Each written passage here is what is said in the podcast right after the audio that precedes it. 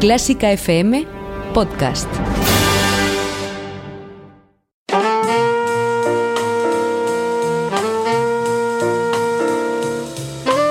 Con el jazz hemos topado. Con Carlos López.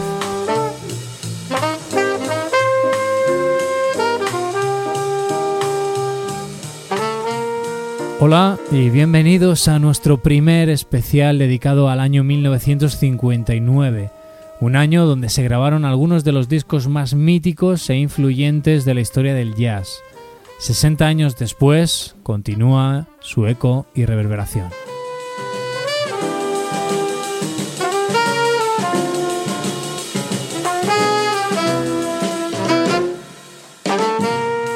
Comenzamos con Kind of Blue, el disco más importante de su era.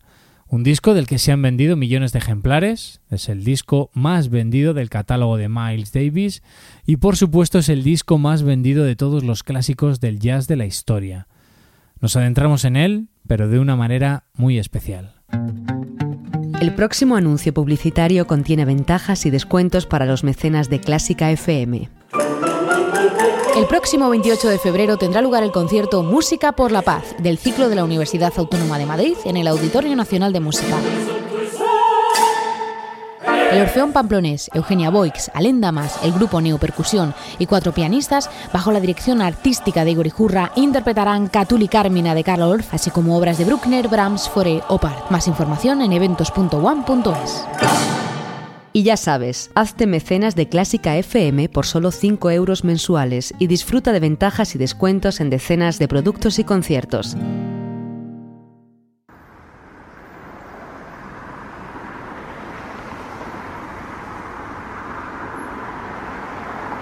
...2 de marzo de 1959...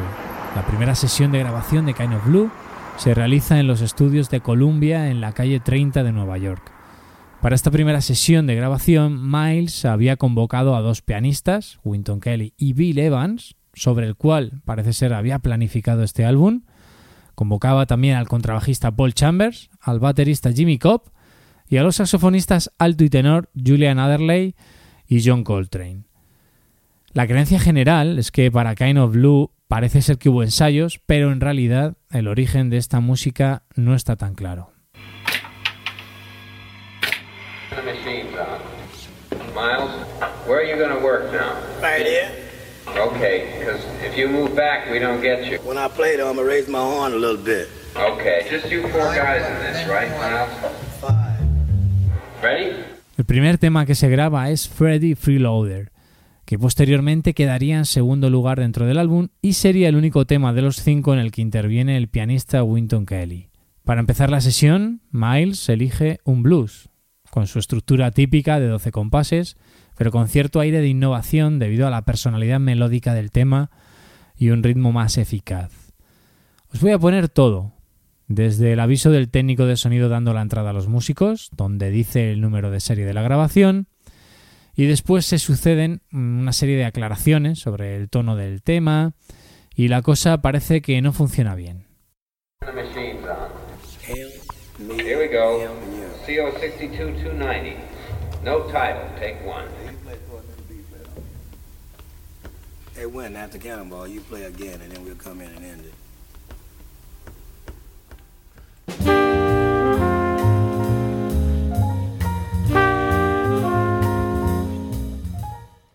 Demasiado rápido, dice Miles, y parece que no está cómodo, porque lo que se oye a continuación es que Miles cambia de lugar y el técnico le indica que dónde se va a colocar. Davis le indica dónde y hace referencia a que bajará un poco el micro. It's too fast. Miles, where are you going to work now? Right here.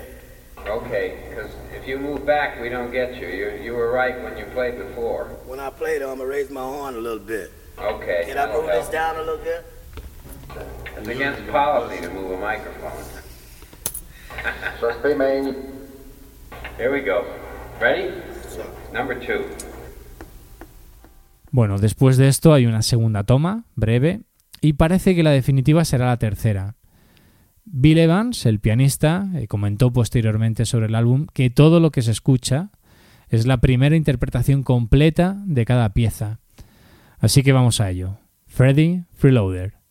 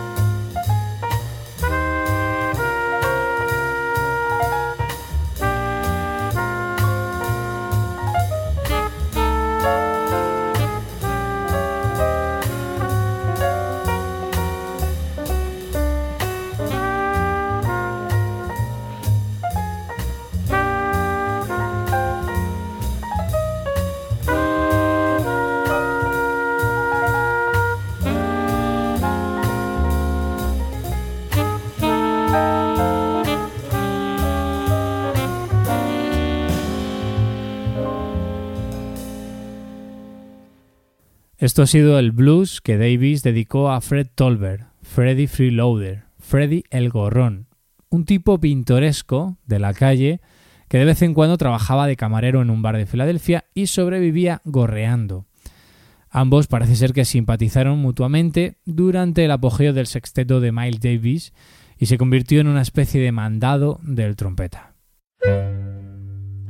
Si te gusta Clásica FM, ayúdanos a que más gente nos conozca. Di qué te parecen nuestros programas en las redes sociales mencionándonos como Clásica FM Radio. Comenta y dale a me gusta a nuestros audios en iVoox y recomiéndanos a tus amigos. Porque Clásica FM es tu radio y cada día la de más gente. Pasamos ahora al segundo tema que se grabó en aquella ya mítica sesión y que hoy estamos contando de una manera diferente. So What es el tema más conocido y versionado del álbum. Y aunque se grabó en segundo lugar en esta sesión del 2 de marzo, posteriormente pasó a ocupar el lugar privilegiado de abrir el álbum. La estructura del tema es sencilla, 16 compases que pertenecen a una escala, 8 de otra y otros 8 más de la primera. Escalas que confieren los modos tonales y sobre los que Miles Davis quería experimentar. Con esta aparente sencillez armónica buscaba aportar al solista más tiempo para crear, más tiempo para pensar y así pues dotarle de más tiempo para crear melodías. Otra característica importante de este tema es el preludio, interpretado rubato, es decir, con flexibilidad de tempo.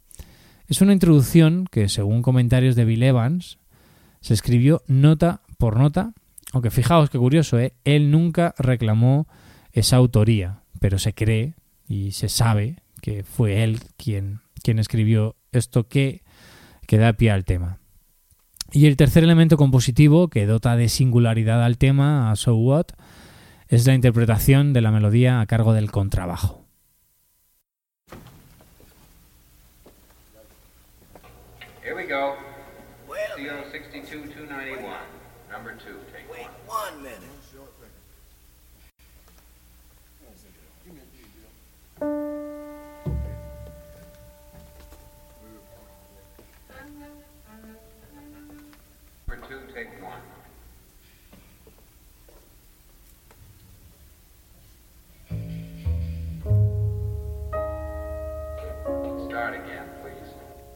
Aquí hemos escuchado que el técnico de sonido reclama que se vuelva a empezar.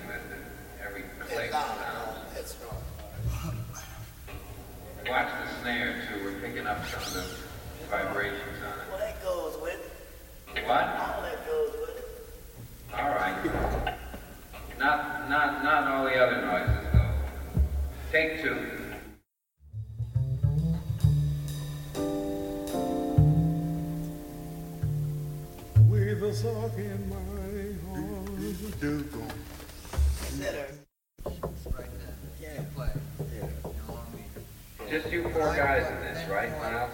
Five. No. You play. CO 62292. Number three, take one. Y en esta segunda parada el técnico de grabación vuelve a parar. Parece ser que se mete dentro de los micrófonos una serie de ruidos, una serie de vibraciones que no gustan. Así que la toma 2 tampoco funciona. Será la toma 3, con dos intentos más abortados, la que finalmente funcione.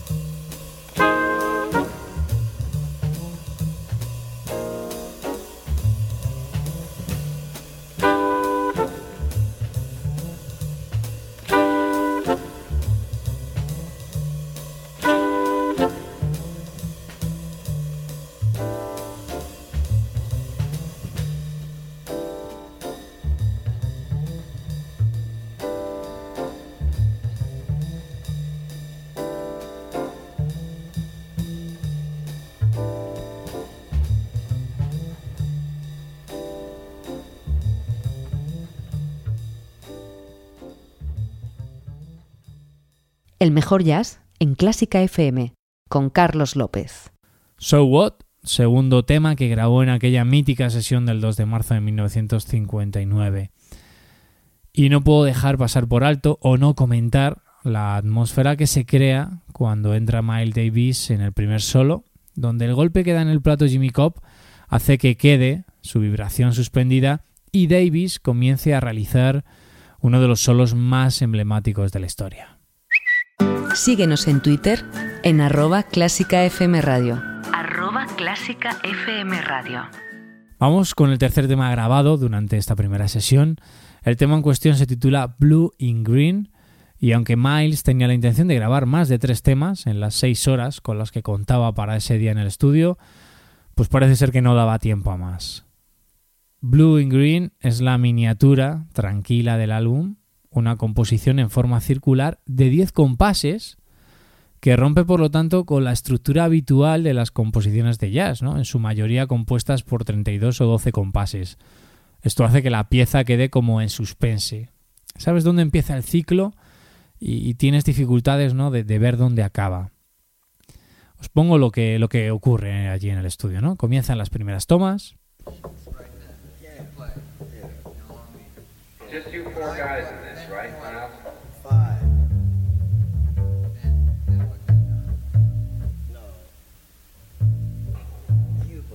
Y en esta primera toma se oye preguntar al técnico si habrá solo cuatro músicos. Cinco, indica Miles Davis. Esto sugiere que en un primer momento el tema estaba pensado para cuarteto, pero posteriormente se unió John Coltrane al saxo tenor.